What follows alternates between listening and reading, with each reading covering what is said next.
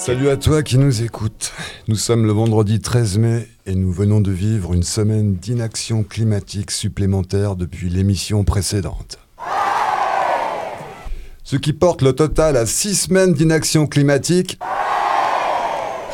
depuis le lundi 4 avril, date à laquelle, je le rappelle, on nous a signifié avec la plus vive fermeté qu'il ne nous restait plus que 3 ans pour agir. Avant l'irréversible. Oui, Irréversible, c'est pas juste le titre d'un film de Gaspar Noé, c'est aussi quand ça se passe dans la vraie vie. Avec la planète dans le rôle de Monica Bellucci, sauvagement violée en plan fixe dans les couloirs de la pompe Afrique mondiale. Eh oui, six semaines déjà. C'est que ça passe vite tout ça, hein Et personnellement, je suis comme vous, je suis assez pris. Pas que c'est à foutre.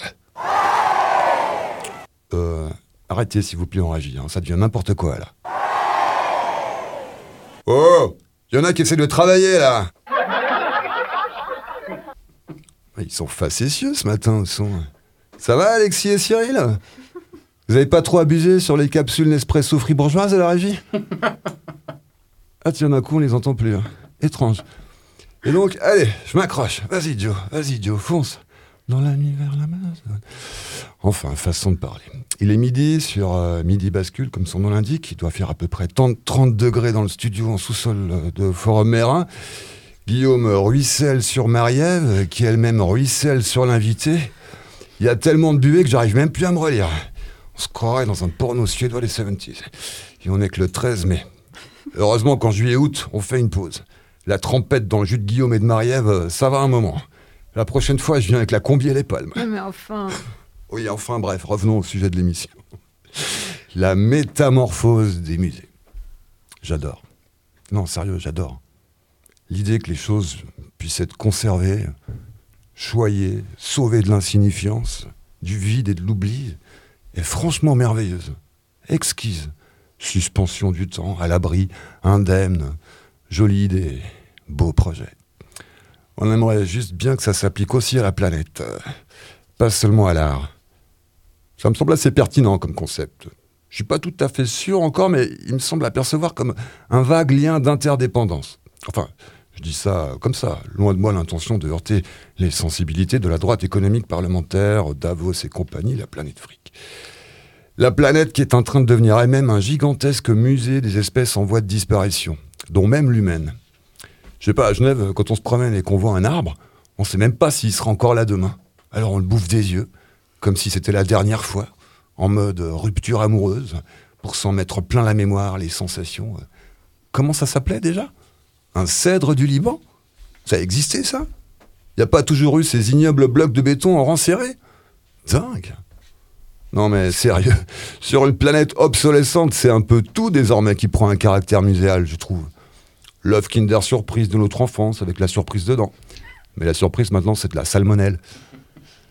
Retiré de la vente. Ces pizzas surgelées, buitoni, fidèle compagne du célibat prolongé. Terminé, fini. Non, sérieux, ça m'a foutu un coup, ça. Toute une époque qui est partie en fumée.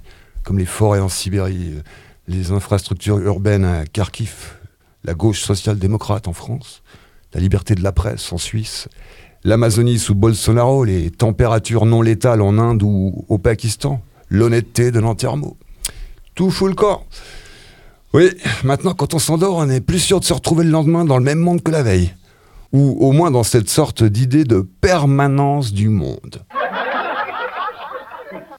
Et bien joué Merci. à Cyril et Alexis. Je vois qu'on est sur la même longueur d'onde. J'ai eu, comme qui dirait, des doutes en début d'émission, mais là, je suis tout à fait rassuré. Non, mais moi, sérieux, j'aurais de la thune. J'investirais déjà dans le musée de demain. Au rythme où les choses disparaissent, d'ici la fin de l'année, il y, a- il y a plein de trucs qu'on va pouvoir exposer dans les musées.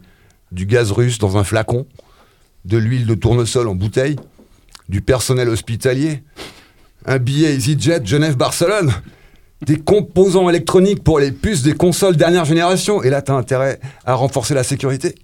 Tout un horizon qui s'ouvre. On a plein de nouvelles vieilleries qui s'amènent là. Tout un créneau inexploré. L'art et l'histoire, maintenant, c'est en temps réel. On y est enfin parvenu. Aboli la distance. On est enfin devenu à la fois vivant et obsolète.